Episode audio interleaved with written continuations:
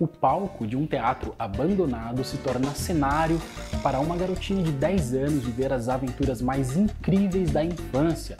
E num diário, ela escreve todos os momentos de tristeza ou de alegria.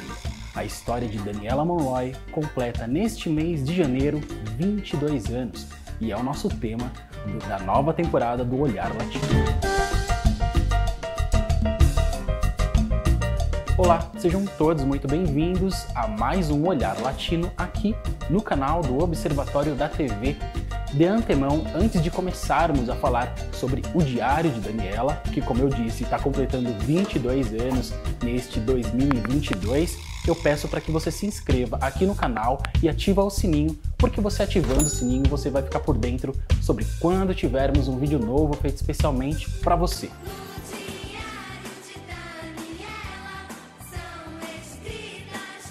Bom, vamos falar então desta produção infantil da rede mexicana Televisa, que estreou aqui no Brasil pelo SBT, sendo a segunda novela infantil transmitida entre os intervalos aí da, de Chiquititas, né?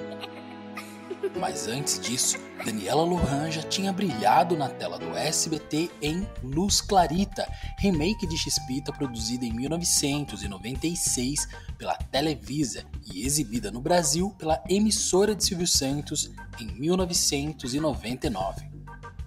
Embora seja esta a novela que a projetou ao estrelato, Daniela Lujan já havia participado de outras atrações infantis, como a versão mexicana de Vila Sésamo e do filme Meu Pequeno Anjo.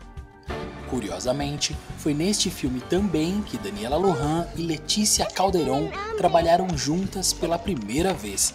E detalhe, como mãe e filha. ¿Usted sabe dónde está? Es urgente que hable con él. Entretanto, o primeiro trabalho de Daniela Lujan na carreira foi em La Duena, onde ela interpretou a protagonista Regina Villarreal em sua fase criança. Mas quando Luz Clarita explodiu lá no México, já era previsto que Daniela Lujan viria a ser a rainha das telenovelas infantis, uma espécie de Larissa Manuela. A partir de então, a atriz passou a ser disputada por vários produtores.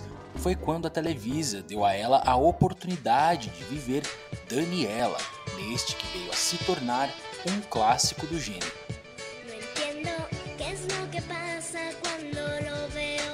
Produção de Rosi Ocampo, a mesma de Cúmplices de um Resgate, Amigos para Sempre e A Feia Mais Bela, O Diário de Daniela, é, na minha opinião, está entre as cinco produções infantis mais marcantes da década passada, marcantes e importantes também. Já vou explicar o motivo. O folhetim estreou no México para substituir Gotinha de Amor e reúne um elenco de peso: Marcelo Buquet, Letícia Calderon, Mônica Sanches, Juan Pablo Gamboa e dois ex-rebeldes, Anaí e Christopher von Uckermann. No ano de 2007, o Diário de Daniela ganhou uma reprise em 90 capítulos, substituindo Cúmplices de um Resgate nas tardes do SBT. O Diário de Daniela está de volta, segunda, dia 1 às duas e meia da tarde, no SBT. O argumento original dessa novela é de Marcela Fuentes e Fernanda Vilelli, uma parceria que se repetiu depois da terceira versão de O Direito de Nascer. A Fernanda Vilelli, no caso, faleceu no ano de 2009 aos 87 anos. Aliás, ela teve alguns trabalhos readaptados nos últimos anos, entre eles Siempre te amaré, que é o remake de Lo Imperdonable de 1975, e Amor de Barrio, que é um remake de Muchachita del Barrio de 1979. E as polêmicas de O Diário de Daniela foram tão marcantes quanto a própria história da novela. O Diário de Daniela teve 100 capítulos e as gravações dessa novela começou no ano de 1998, logo após o fim das gravações de Luz Clarita, alguns poucos meses depois do fim de Luz Clarita, que teve aí, como eu disse, Daniela Lohan como protagonista. A novela também tem um, uma peculiaridade envolvendo o elenco, vários atores que estiveram nessa história vieram a repetir futuramente, né? uh, parceria em outras produções, como é o caso da própria protagonista Daniela Lujan, que dividiu cena com Martin Rica, que também foi o protagonista mirim masculino ali de, de O Diário de Daniela.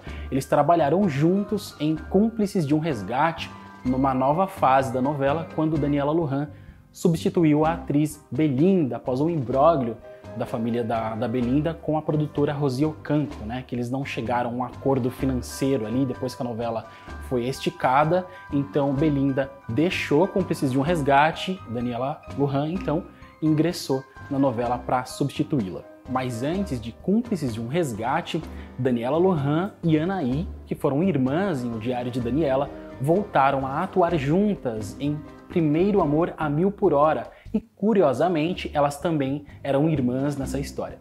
O êxito de O Diário de Daniela foi tão grande que ela superou a fase ruim de Chiquititas, que estava passando naquela época por uma má fase. A média de audiência foi de mais de 19 pontos em alguns dos melhores momentos da história. Isso fez com que o SBT lançasse, junto com a extinta gravadora Abril Music, uma versão em português da trilha sonora. Além disso, em março do ano de 2000, Daniela Lohan veio ao Brasil pela primeira vez para divulgar a versão original da trilha sonora lançada pela Warner Music.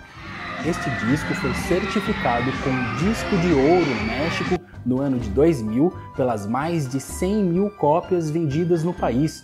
O álbum, aliás, concorreu ao Grammy Latino no mesmo ano na categoria Melhor Álbum Infantil. Entre as polêmicas dessa novela está a trágica morte da personagem Lid, que era amiguinha da Daniela.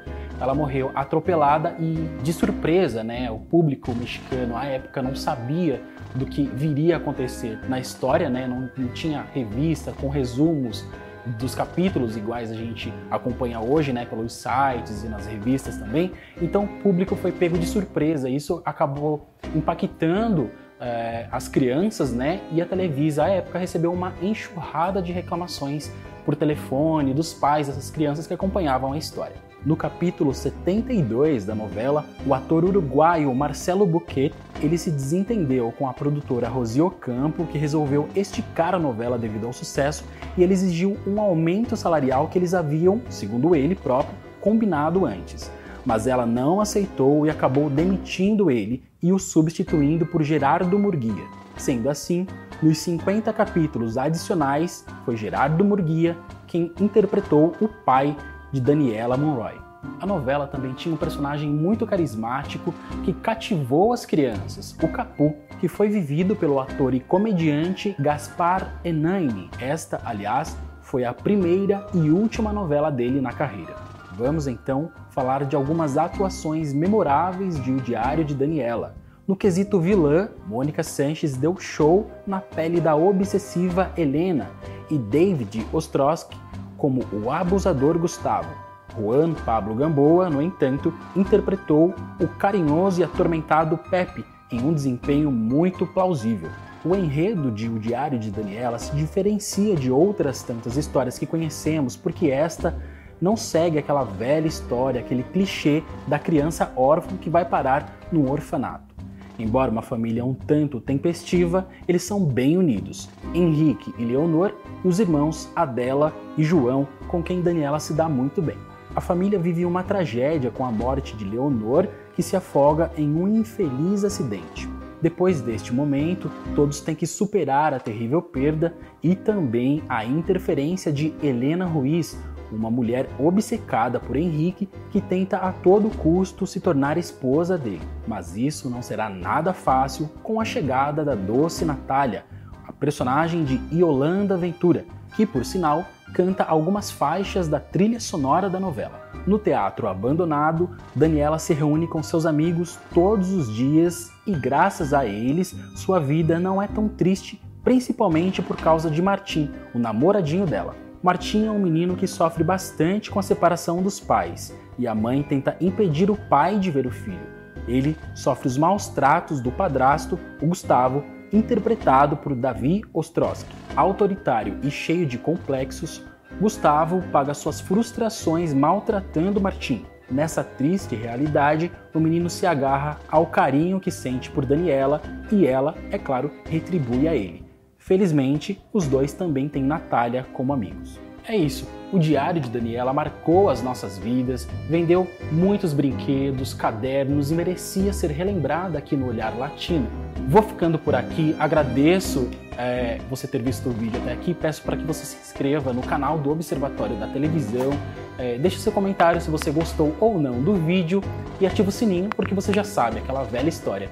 Sempre que você ativa o sininho, você vai ficar por dentro sobre quando tivermos um vídeo novo feito especialmente para você. Até o próximo vídeo.